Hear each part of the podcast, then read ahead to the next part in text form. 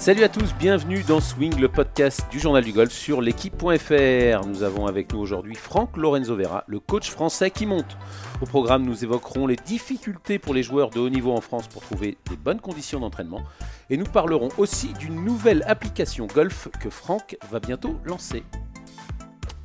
Et avec moi pour animer cette émission, Martin Coulon du Journal du Golf. Bonjour Martin. Et salut Arnaud et salut tout le monde. Et bonjour Franck Lorenzo Vera. Bonjour Arnaud, bonjour Martin. Alors avant de parler euh, de haut niveau, on y reviendra en fin d'émission à cette application, mais mettez-nous l'eau à la bouche, c'est quoi cette application golf que vous allez euh, bientôt euh, lancer? Alors, je ne sais pas si euh, nos auditeurs ont déjà entendu parler d'une application qui s'appelle Tinder. Non, c'est quoi? Euh, C'est une application de rencontre pour jouir des plaisirs de la chair. Alors, nous, on lance une application de rencontre pour jouir des plaisirs du golf, tout simplement. Et euh, vous allez pouvoir gagner beaucoup de cadeaux, donc restez jusqu'à la fin de l'émission. on ne les gagnera pas aujourd'hui. On en parlera après. Franck, la semaine dernière, c'était l'Open de, de, Bretagne à, à Pléneuve-à-Landré. Vous aviez quatre joueurs engagés, Lacroix, Ken, Espana et Dubois. Vous avez accordé à cette occasion une interview à Ouest France dans laquelle, on connaît votre franc-parler, vous avez pointé du doigt assez nettement le manque de structure d'entraînement en, France. Vous, vous signez, vous persistez. On n'a pas ce qu'il faut en France pour pouvoir euh, s'entraîner, Franck Alors je vais resituer le contexte. La Les joueurs pro, évidemment. Hein. La question initiale était euh, pourquoi on n'a pas de Français dans le top 50 mondial? Euh, Question à laquelle la France entière se pose la question depuis des années.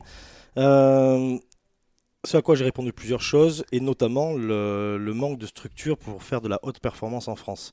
Euh, il y a des structures qui, euh, qui nous accueillent, euh, et je vais citer notamment le golf du Médoc, le golf de Moliette de mon côté, parce que c'est déjà un très bon début pour réussir à faire du très haut niveau. maintenant, le problème qu'on rencontre, c'est que on centralise un petit peu les, structures d'entraînement. Là, il y a le Natio qui est en train d'en créer une. Je sais que Terre Blanche est en train de travailler aussi dessus. Euh, il n'y en a pas assez en fait. Et la structure moyenne n'est pas d'assez bon niveau déjà pour euh, commencer à accueillir des, euh, golfeurs, des golfeurs professionnels et des golfeurs qui ont envie de faire, leur, métier du golf. Le truc, c'est si on regarde bien, les, les, zones de réception, les sols, les balles, les balles qu'on utilise sont trop éloignées en fait des trop éloigné des, conditions qu'on rencontre en tournoi, puisque à chaque fois, en fait, on se rend compte que ben, on, a, un temps d'adaptation chaque semaine quand on va à tel endroit ou tel endroit parce que le sol est un peu plus dur, parce qu'il y a moins d'herbe, parce que le sable est différent, parce que bon, alors ça c'est le cœur de notre métier. On, bien sûr, évidemment, on doit, s'adapter. Seulement en, ayant des structures un peu plus euh, on va dire un peu plus pointu à ce niveau-là. Je pense que les joueurs de très haut niveau viendraient s'entraîner plus dans, ces structures-là en France, c'est sûr. Martin Coulon, une question pour vous. Il trépigne. Euh, oui, euh, en fait, moi, je trouvais, je trouvais au-delà de la, polémique et au-delà de, euh, on appelle ça pavé dans la hamar, on appelle ça ce qu'on veut. Je trouvais ça très intéressant, mais déjà à la base, comment tu définirais toi, Franck, euh, une structure de haut niveau? Parce qu'on on se dit, ouais, bon, c'est un practice sur herbe, des bonnes balles, et puis 2 deux trois bunkers pour deux trois greens de, de, bonne qualité pour viser, pour viser des. C'est quoi concrètement une structure de que, que, tu entends toi comme étant une structure de très haut niveau? Alors il y a des structures qui regroupent plusieurs choses, qui ont par exemple une salle de muscu sur site. Euh, qui ont euh, des euh, services de physio sur site. il faut qu'on tape sur un sol qui est tendu très ras, voire un peu sablé, pour avoir des contacts qui soient sablés avec une petite granulométrie. Mhm. pour essayer d'avoir des contacts de balles qui se rapprochent de ce qu'on va, rencontrer au plus haut niveau, avoir des greens qui sont plutôt très fermes, avoir des greens qui sont plutôt rapides, avoir des roughs, on va dire, de différentes densités, parce que c'est bien de taper au milieu et de prendre des fairways et d'avoir une herbe rase, mais bon, il faut quand même aussi s'entraîner dans le rough, même si en fonction des graminées euh, et des latitudes dans lesquelles on joue, on va rencontrer différents types d'herbes. Donc, le plus difficile, c'est de retrouver une, euh, c'est de trouver en fait une structure qui, euh, qui regroupe l'ensemble de ces, de ces éléments-là. Alors, il y en a qui ont, par exemple, ben, des bons chipping green ou des bons putting green. Il y en a qui ont un bon parcours. Euh, il y en a qui ont un bon practice. Mais en fait, rien n'est centralisé au même endroit, ou c'est assez rare. Et, euh, et quand c'est centralisé, en fait, vous allez me parler certainement de Deviant. Euh, c'est extrêmement loin des lieux de vie des joueurs. Donc en fait, ce qui manque, ce sont, je, c'est, un peu, un peu bizarre, mais ce sont des petites structures de proximité de très haut niveau en fait, mhm. qui manquent. On va dire qu'une dans chaque région en fait, dans chaque région, grande région. Euh, on prend le Grand Ouest, grand, euh, la Bretagne, le, Nord, l'Est de la France, le Sud-Est, le Sud-Ouest, le, centre et, l'île de France. Et je pense que, je pense qu'en décentralisant un petit peu le la qualité des infrastructures et en, les mettant réellement dans, à, très haut niveau dans chaque région, je pense qu'on pourrait commencer à, avoir des pôles de performance intéressants et sans, avoir en fait sans avoir à constamment bouger ou à perdre du temps parce que dans une journée euh, je sais pas si vous connaissez le planning d'un joueur qui est sur le tour européen mais dans une journée mais il faut qu'il aille au golf il faut qu'il aille euh, voir son ostéo ou qu'il aille faire des, soins de récup euh, et qu'il aille faire qu'il aille faire son sport. Donc si déjà vous comptez une demi-heure de trajet pour chaque intervenant bah, vous avez déjà perdu deux heures d'entraînement dans votre journée. Donc à partir de là et en tout cas ou deux heures d'entraînement ou qui semble évident et ce qu'on ne pense jamais euh, au repos. Parce qu'en sportif, la base de sa performance, c'est quand même le repos. Et si vous regardez bien, il n'y a aucun golf en France où vous avez une salle de repos. Il y en a dans les Émirats, mais pas en France. On va, y revenir, euh, Franck, dans quelques instants. Jean-Philippe Rodenburger était au, Golf National euh, ce matin. Il a rencontré le, greenkeeper du, Golf National, Lucas Pireo, le nouveau greenkeeper qui a pris la place d'Alejandro Reyes et qui nous explique ce que c'est qu'une zone d'entraînement de haut niveau quelque chose qui correspond à, ton parcours de golf. Il faut que les greens soient aussi fermes et aussi rapides que, sur le parcours. C'est ça une vraie zone d'entraînement. Quand on parle de zone d'entraînement de haut niveau, c'est quelque chose qui répond comme un parcours de golf qui est en compétition. Donc, euh, qui fait un parcours de golf, c'est ce qu'il y a en dessous du gazon. Donc, c'est la préparation et la construction. Et généralement, les gens ou les personnes qui veulent une zone d'entraînement, ils sont pas prêts à investir la même somme que pour un parcours de golf. Quand on construit une zone de haut niveau, il faut utiliser exactement les mêmes matériaux, la même manière de construire qu'un parcours de golf. Donc ça veut dire drainage, arrosage, euh, euh, du sable USGA, euh, des tontes aussi rades. Après le problème d'une zone d'entraînement, la différence entre une zone d'entraînement et un parcours de golf, un parcours de golf c'est fait pour jouer au golf. Donc c'est censé être un coup par joueur. Une zone d'entraînement c'est dix fois le même coup au même endroit. Donc on a un jeu qui est intensif, beaucoup de pitch, beaucoup de divo. Et du coup c'est de la maintenance. Martin, vous vouliez réagir euh, à ce que venait de dire Franck et, au son de, à, la fois, à la fois au, son du nouveau superintendant, euh, d'ailleurs qu'on est ravi de, d'avoir rencontré pour la première fois, mais je suis, toujours très intéressé par ce genre de profil-là. Euh, et, parce que disait Franck, d'une parce que moi je, commence à comprendre qu'une bonne zone d'entraînement, c'est pas juste un bon practice, un bon green et des bonnes babales, c'est un côté, un, truc un peu centralisé. Et, c'est en ça où je pense à. Moi j'ai la chance d'avoir été deux, trois fois dans des endroits un peu pas dégueux, genre à, Dubaï à ou Jumeirah. C'est pas pour rien que le, Tour européen a, ses centres d'entraînement. Et justement, ce qui m'avait frappé quand moi j'avais fait les premières visites là-bas, c'était le fait que bah, on avait tout centralisé. Il y avait la perfection absolue d'un design de, de, zone d'entraînement au sens large du terme. Il y avait des super balles, toutes les marques de balles qu'on pouvait trouver sur le tour. Et il y avait aussi, et surtout, euh, bah, comme tu viens de le dire, Franck, c'est côté euh, voilà, salle de prépa de muscu, salle de, salle de physio, euh, et puis salle d'analyse dans tous les sens de, de, tout ce qui va dans, tout ça. Et, pour rebondir sur le son qu'on vient d'entendre, c'est aussi que quelque part, que tout ça, ça, ça coûte quoi. Je veux dire, c'est pas gratuit, c'est pas, c'est des investissements qui sont, qui sont, gigantesques. Est-ce que c'est pas aussi là, et là c'est un peu la question que j'avais envie de te poser, Franck, désolé pour ma longue diatribe, est-ce que c'est pas ça le nœud du problème? C'est qu'une une, une, une structure de très haut niveau, bah, ça inclut tout ça et ça coûte une tonne, quoi. Alors le problème, c'est qu'on a, déjà commencé à construire des golfs un peu dans tous les sens, et avec euh, des sols qui sont pas du tout prêts à recevoir les, euh, à recevoir les, euh, des, structures golf tout court, hein, avant de parler de haut niveau. Donc vous allez sur certains golfs, c'est de l'argile, vous cassez la gueule dans n'importe quelle pente. Enfin, c'est une catastrophe. L'été c'est sec, l'hiver c'est mouillé. Enfin, c'est c'est pas bon. Donc là, là déjà, on a une base de certains golfs qui eux ne, ne peuvent, à moins de faire d'énormes investissements, ne peuvent pas ne peuvent pas répondre à une à, on va dire, à des structures de haut niveau. Après, oui, ça coûte cher de faire, euh, de faire, euh, de faire des structures.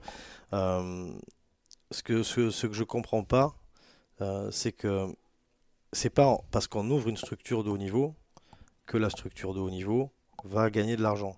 Il y a beaucoup d'actions à faire en parallèle. Si une structure de haut niveau est adossée à une salle de séminaire, par exemple, et qu'il y a un restaurant qui est adossé à cette salle de séminaire, bah, vous pouvez tout simplement commencer déjà, euh, avec en embauchant un commercial, bah, tout simplement commencer à faire des séminaires chez vous et à rentabiliser la zone d'entraînement par, des, par, des, par des, actions annexes.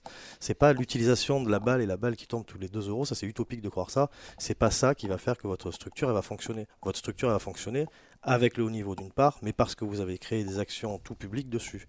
Franck, pardon, je te coupe, mais on est, on est, on est quand même bien d'accord que toutes les structures de très très haut niveau qu'on a, que tu côtoies beaucoup plus que moi, mais que qu'on côtoie un peu sur, sur, euh, je pense à Jumeirah, je pense à, à Samana, tous ces, tous ces endroits-là euh, il n'y a pas des masses de séminaires et c'est des trucs qui fonctionnent avec des, des structures de clubs qui sont euh, voilà c'est des structures de, de, de clubs où le, le green enfin le, le, le, membership est à 200 000 dollars et, euh, et, et, voilà je pense à Seminole je pense à tous ces énormes parcours aux États-Unis. on, on, revient sur ce que dit Joanna Claten sur, ce, sur son tweet ouais. euh, à ce niveau-là. Oui il y a beaucoup de golf qui sont qui sont effectivement la notion de, ce que je voulais dire c'est pardon c'est que la notion de rentabilité sur ces sur ces zones là elle n'existe même pas. On se pose même pas la question ben, en fait non elle n'existe pas. Elle n'existe pas parce que c'est souvent lié un membership qui est, qui est colossal. Euh, néanmoins, est-ce que ça devrait représenter un frein pour, euh, le, pour le développement? Aujourd'hui, je pense qu'on en est à un stade où on a besoin de se foutre dans le cerveau et se dire attends, comment est-ce que je peux avoir une structure de haut niveau, mais aussi la rendre rentable? Mmh. euh, Il faut pouvoir euh, la faire vivre avec des choses annexes, puisque c'est pas en vendant des balles aux practice ou en faisant payer un membership qu'on va pouvoir entretenir ça. Il faut que les actions soient simultanées dans différents types de, on va dire, d'entrée de, revenus. Donc je pense au séminaire, c'est une chose, mais on peut aussi euh, ben, arrêter de, mettre les pro shops, enfin les, magasins de golf, les mettre en dehors des golf, ça n'a pas de sens. On peut aussi mettre des gros magasins de golf dans des structures comme ça. On peut aussi les spécialiser dans le fitting. On peut aussi euh, faire du scolaire euh, pendant certaines heures qui, elle, va pas rapporter, qui va pas rapporter d'argent, mais qui va vous rapporter à terme des membres et ainsi de suite.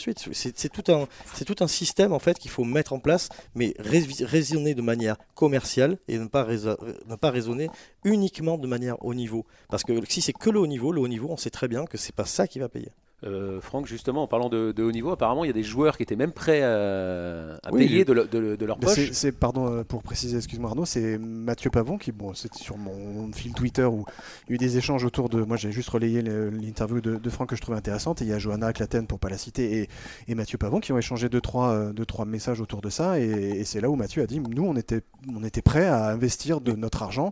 Il n'a pas cité les golfs, mais on imagine que, je, je sais pas, c'est peut-être le Médoc, j'en sais rien, aux endroits où ils ont l'habitude de s'entraîner pour dire voilà, nous on est prêt à, à, à, mettre de notre poche pour, euh, pour investir sur une, sur une structure de haut niveau et les golfs ont dit, on dit non. C'est pas une question. Euh, alors regarde, en fait, ils sont prêts à investir tous les jours. Comme en fait, si vous allez, euh, si vous allez euh, aux États-Unis, ben les, les comment s'appelle les, les joueurs se regroupent sur certains types de parcours qui ont des structures extraordinaires, mais les, le, le, joueur paye son membership, mm -hmm. mais il paye sa structure extraordinaire. Et c'est absolument logique. Non, mais c'est complètement logique. Euh, et c'est là où euh, c'est là où, ça commence à devenir un peu bizarre euh, en France, c'est que je trouve, hein, c'est que en fait, on ne donne pas la possibilité à un joueur de payer. Je, je, vais prendre d'autres exemples, il y a pas, parce qu'il y a loin, loin d'être que Mathieu. Hein, il y, a, il y a tous les joueurs qui travaillent avec, avec Benoît du Colombier, payent mmh. un fee pour s'entraîner à Saint-Donat pour, obtenir, pour pouvoir bah, financer la zone sur laquelle ils s'entraînent. Et je trouve ça hyper intéressant parce que ça permet, un, de responsabiliser le joueur vis-à-vis -vis de son lieu d'entraînement. Donc, j'entendais le greenkeeper du Natio parler de l'usure des zones. Mmh. Oui, l'usure des zones, elle est souvent liée à un manque d'éducation. Hein. Mmh. Euh, c'est aussi simple que ça. Si vous, si vous balancez 45 divots euh, tous éloignés, quand vous allez dans n'importe quel centre d'entraînement, on vous demande de taper, euh, de taper des lignes de divots de 15 frappes de balles et vous avez le droit à 3 lignes. D'accord Et qui ne va pas être espacé de plus de 10 cm. Donc en fait, vous, vous condensez les zones, c'est plus facile pour le greenkeeper de le faire. Euh, vous pouvez vous aussi ressemer direct, mais bon, ça vu qu'on a déjà du mal à ramener les, les sauts de practice dans les, dans les practices en France, j'imagine même pas de demander de relever. Ne regardez pas comme chip, ça, Franck. Sur un chip, dans, sur, un, sur, un, sur un, un green d'entraînement, vous imaginez le nombre de pitch qu'il peut y avoir. Euh, Franck, Franck on, pour, pour, continuer, on va lâcher euh, le, le grand mot, ce, celui qui a la, la, la, la, solution à tout, la fédération. Est-ce que vous avez eu la fédération? Est-ce que la fédération, enfin j'imagine, est en contact avec vous justement pour résoudre ce problème? Parce que c'est le, le, premier but de la Fédé, ils le disent depuis longtemps, et c'est vrai, ils veulent des joueurs dans les 50 premiers mondiaux, donc ils sont les premiers concernés avec les joueurs. Donc Qu'est-ce qu'ils qu vous disent là-dessus Comment ils vous aident et qu'est-ce qu qu qui, qu qui, est prévu? Bah, Disons que la, la, nouvelle politique euh, sportive de la fédération a un an et demi, grossièrement.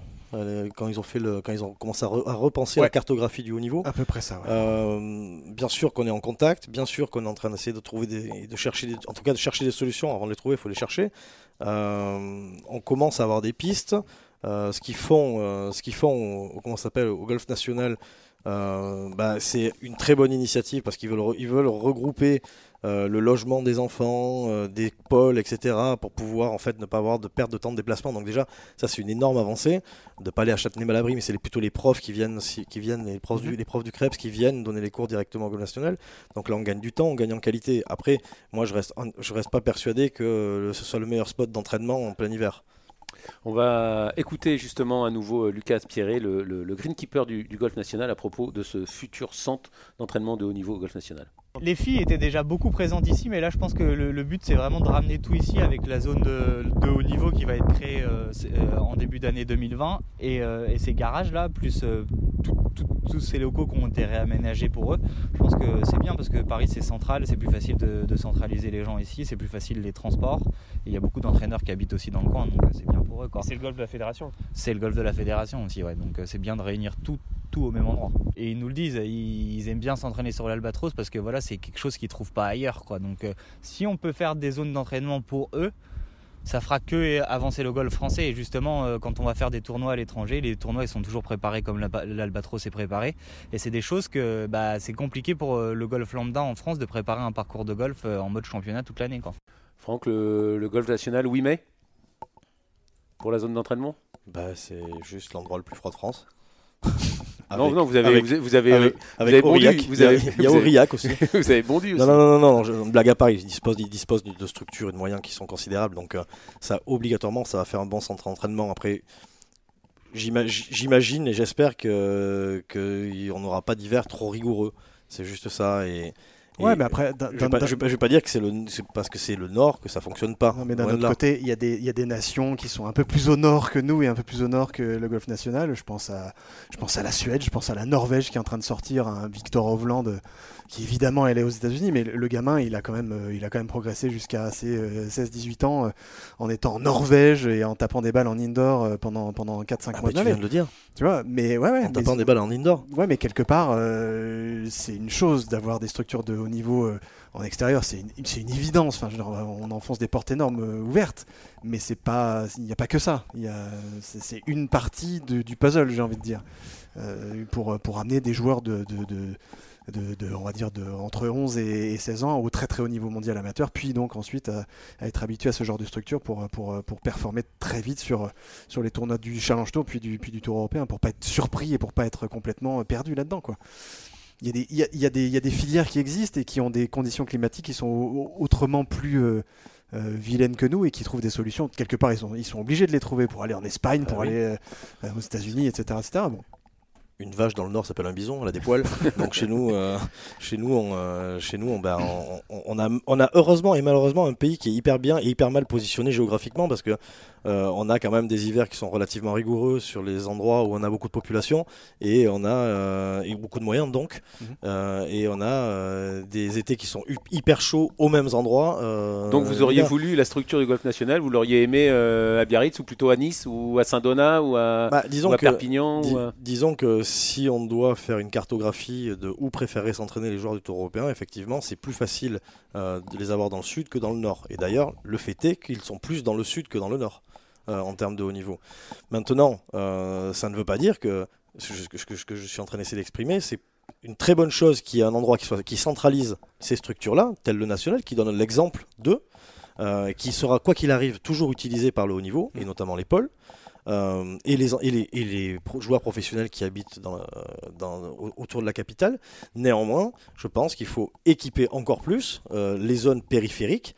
Euh, on va essayer de décentraliser un petit peu le pouvoir euh, national du golf national en essayant d'apposer un peu la patte fédérale, euh, ce qui serait intéressant, sur, sur d'autres régions de France afin d'obtenir tout simplement des structures qui permettent aux joueurs de pouvoir essayer en tout cas de, comprendre l'exigence du haut niveau, déjà pour commencer. Pour, pour terminer, Franck, en tout cas sur, sur ce sujet-là, on aura évidemment l'occasion d'y revenir. Mais si, si des jeunes nous écoutent, écoutent le podcast de, de l'équipe.fr, pour commencer, chez eux, dans, dans leur golf, qu'est-ce qui est le plus important? Qu'est-ce qu'ils doivent faire pour, euh, pour s'entraîner Si des, des jeunes ont envie de Qu'est-ce rejoindre le haut doivent niveau, demander à leur qu'est-ce qu'ils- greenkeeper Qu'est-ce qu'ils doivent faire euh, voilà. Bah déjà, essayer de s'entraîner au maximum avec des balles de jeu. Euh, c'est difficile, de, c'est difficile de, de travailler une hauteur de balle ou un effet avec, euh, Avec des balles du chien. avec des balles du chien ou des balles en plâtre, comme dirait mon beau-père.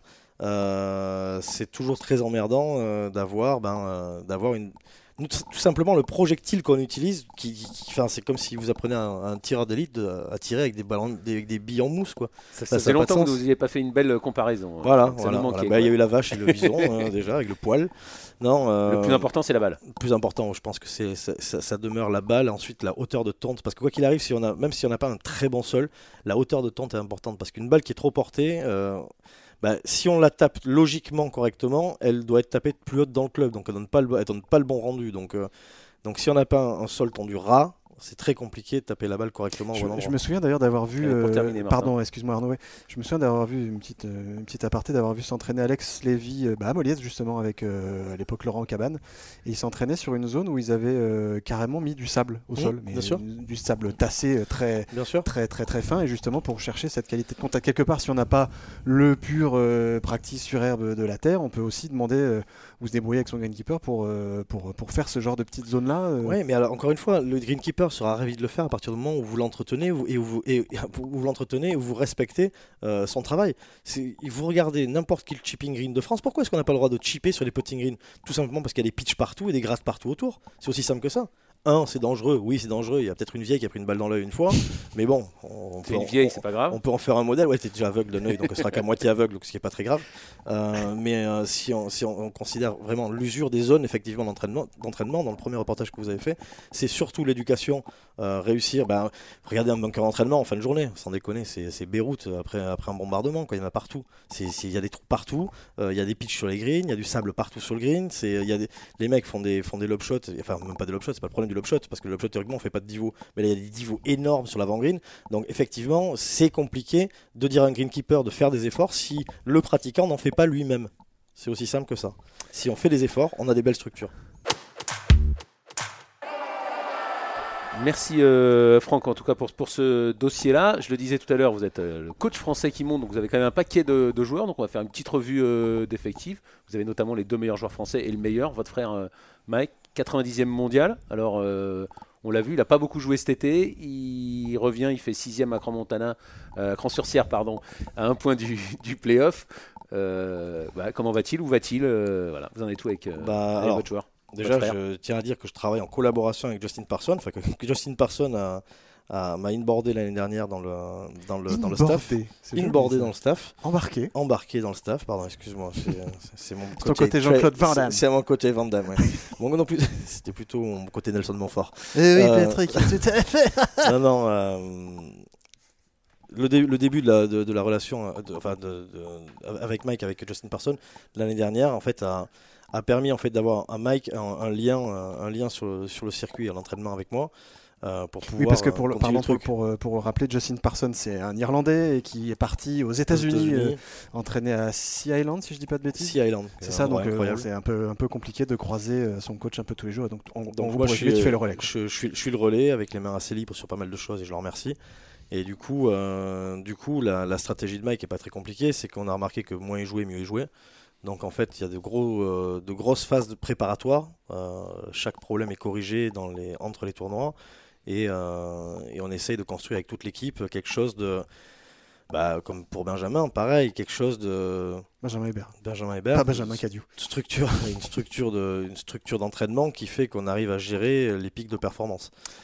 Et justement, euh, Mike, on disait 90e mondial, c'est quoi les objectifs? C'est d'entrer dans les 50 C'est autre chose? C'est bah, gagner un tournoi? C'est quoi la prochaine étape?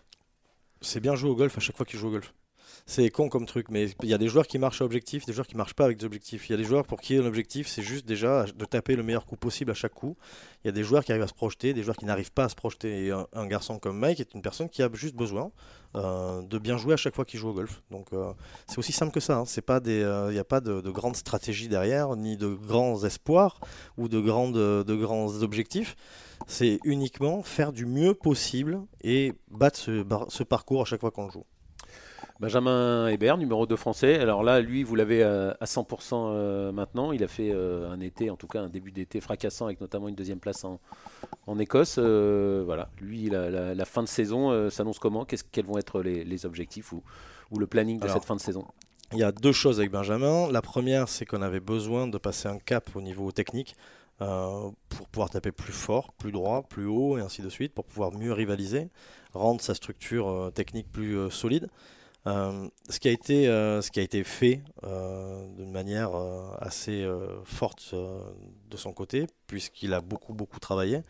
son staff a beaucoup travaillé aussi. L'intégralité du staff a été très présente là pendant ce début de saison.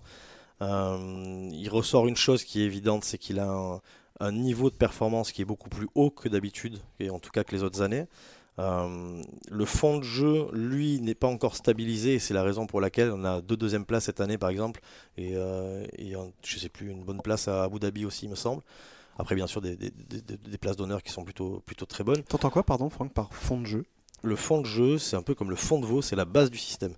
Euh, en fait, le fond de jeu. La base de la sauce. La base de la sauce.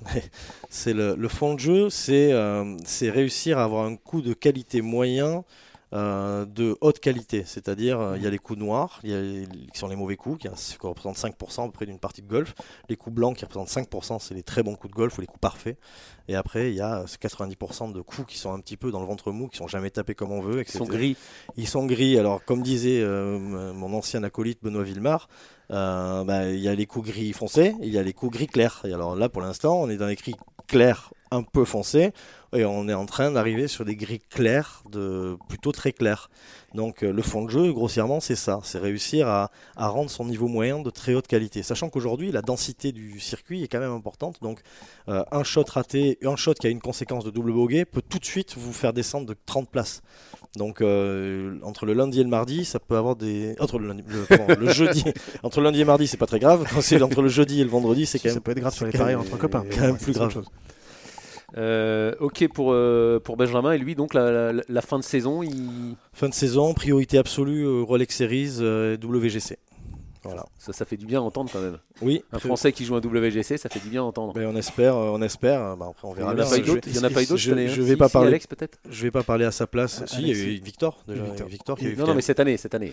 ah oui, non, non, les autres années, il y en a eu d'autres, bien sûr. Et, surtout, moi, ce qui, enfin, euh, bon, évidemment, Benjamin, c'est notre chroniqueur, et puis c'est quelqu'un qu'on a, enfin, moi que j'apprécie beaucoup, et puis que je crois qu'on apprécie tous autour de cette table, et c'est cool de le voir enfin euh, ouvrir la porte et en très grande la finale de la Race to Dubai qui, qui, à laquelle il tapait depuis trois saisons de suite en faisant. parce que là, normalement, c'est fait. Hein. en, espérant qu'il n'y ait pas que 22 qualifiés cette année, c'est qu'il sera emmerdant. Je pense pas. Euh, c'est pas au niveau. Non, enfin, moi, voilà, c'est de passer ce genre de cap-là et c'est important de. Il était très frustré. Hein. C'était un, un de ses objectifs principaux et l'objectif principal cette année, quoi qu'il arrive, c'était de jouer la race. Euh, ben bon, voilà, ça c'est pour l'instant théoriquement c'est fait, à moins que tout le monde se mette, qui soit derrière lui, se mette à faire des, que des top 10 en Rolex Series. encore, je crois que c'est pas possible C'est pas possible. Non, non. Donc, euh, donc c'est, l'objectif est atteint. Enfin, notre, objectif de saison est atteint. Ça veut pas dire qu'on s'arrête là. Et c'est la discussion qu'on a eue après le Scottish. C'est euh, bon, voilà, c'est effectivement une déconvenue. Ce qui s'est passé, c'est bon, c'est ça arrive, hein, c'est du sport. Regardez, on va regarder Rory euh, à cran, c'était, c'était, on va dire, de la même, du même acabit. Donc, c'est un épiphénomène. Ce qu'il faut juste ressortir, c'est qu'aujourd'hui, ben voilà, Benjamin Hébert, top 15 de la Race to Dubai, euh, top 100 mondial, et, euh, avec d'autres objectifs.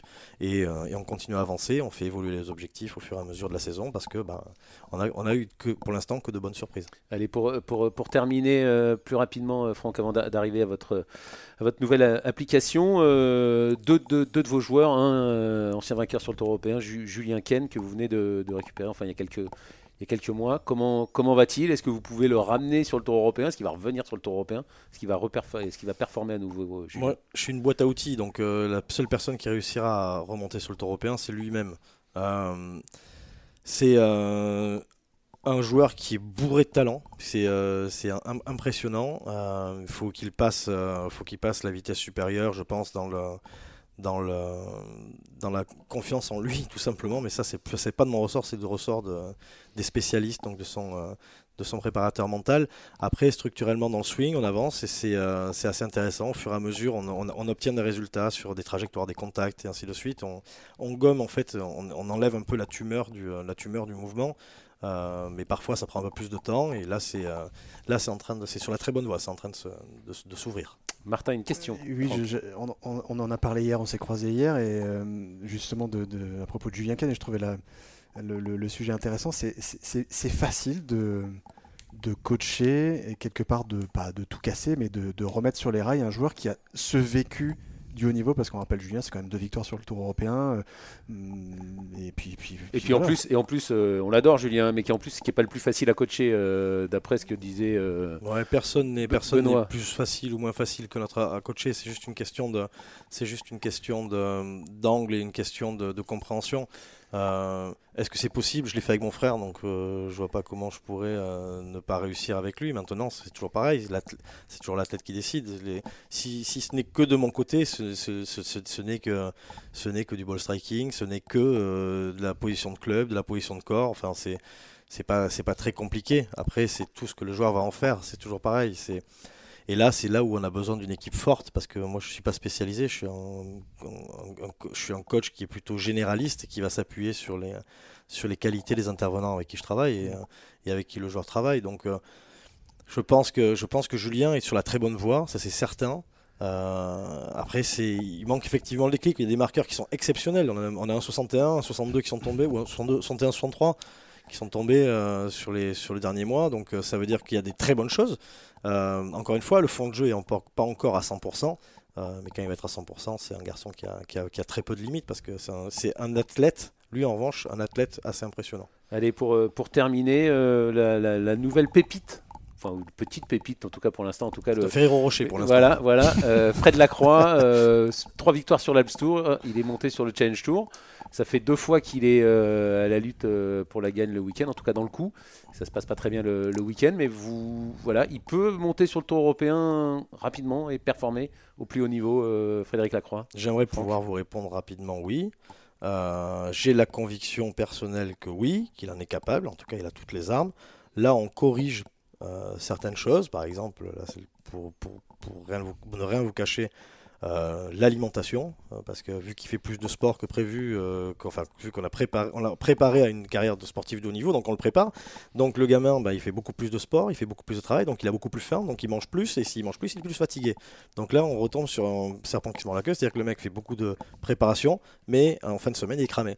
Donc en fait, on va travailler sur l'alimentation pour qu'il puisse mieux dormir, pour qu'il puisse être plus léger, peut-être manger plus souvent, mais moins, changer peut-être l'apport en nutriments et, je pense que, le garçon va tenir. Après, il est monté facilement du Alps Tour, enfin facilement. Attention, on gagne jamais facilement, hein, mais euh, avec de très bons marqueurs, notamment un moins 28 en 3 tours euh, en Espagne, qui encore une fois est un parcours soi-disant facile, mais quoi qu'il arrive, il faut toujours faire moins 28, hein, c'est toujours pareil.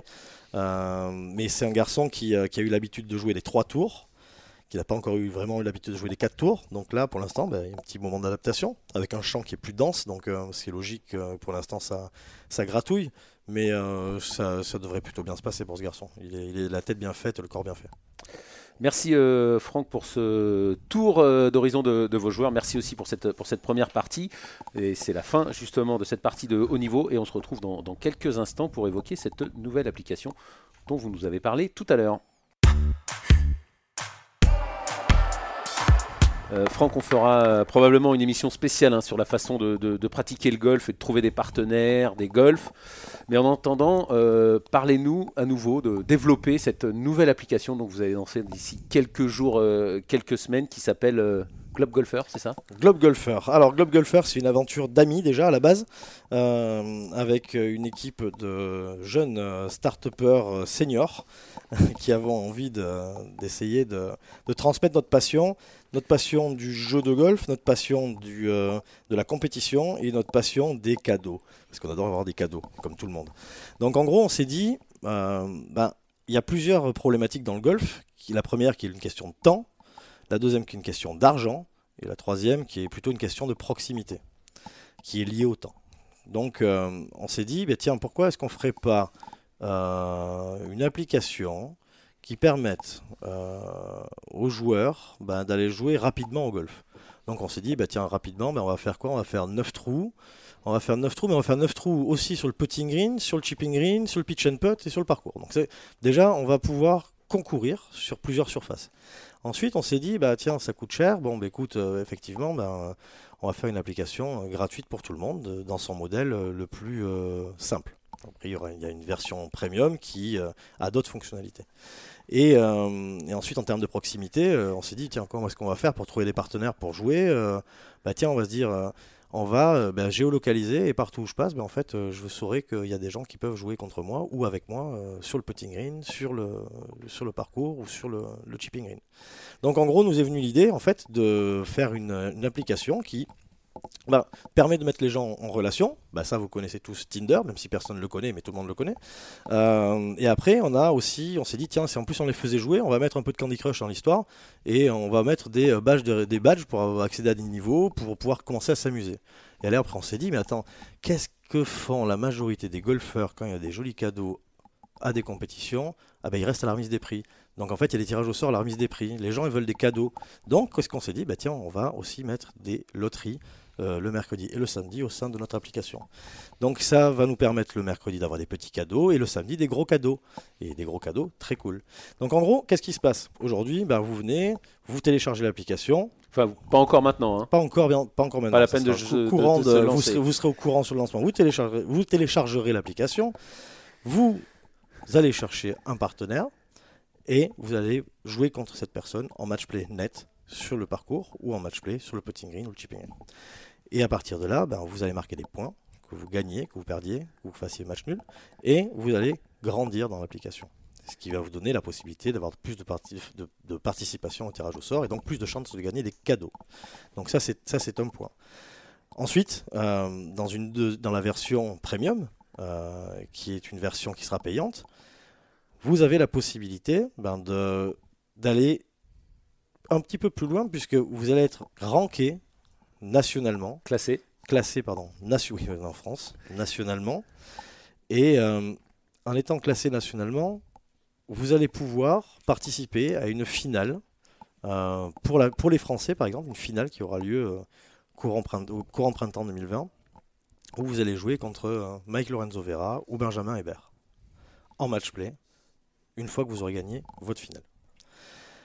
Ça va aussi vous donner la possibilité ben, en fait, d'avoir euh, un match contre euh, des pros mystères. C'est-à-dire que vous êtes en train de jouer au golf, vous avez, euh, matché Madame Michu pour ses beaux yeux et pour son niveau de jeu. Vous dites, tiens, je vais peut-être marquer des points, ça va être trop cool.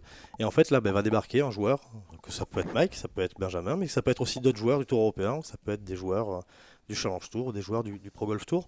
Vous, vous allez pouvoir jouer contre un pro, en fait, de manière surprise. Donc voilà, le principe est assez simple, en fait, c'est jouer plus, jouer plus et jouer plus, gagner plus de cadeaux, s'amuser de plus en plus, dans un minimum de temps. Vous pourrez être ranké avec vos potes, avec votre club, avec votre boîte, avec vos amis, avec, euh, pardon, avec euh, nationalement ou régionalement. Enfin, tout est possible là-dessus. Écoutez, en tout cas, ça fait, euh, ça fait envie. On rappelle le nom de cette application, Globe Golfer. Globe Golfer, vous avez bien réussi à le prononcer, c'est vachement bien. Voilà. Bravo, J'ai- bravo Arnaud. J'ai progressé et donc euh, lancement prévu Lancement prévu 15 octobre. sûr ou on verra à peu près mi-octobre quoi. On verra, on verra ça, selon les. ça, vous savez, la, la- la technologie théoriquement, euh, théoriquement est- n'est pas infaillible. Et, pas comme l'homme. et donc lancement en France, mais après euh, vous visez euh, Alors, la, planète entière. Lancement, lancement en France, mais je pense que c'est un projet qui est. euh, non, c'est même pas je pense, c'est un projet qui est ambitieux parce que nous avons l'envie, en tout cas, de le développer euh, déjà sur euh, à peu près 18 millions de personnes euh, l'année prochaine.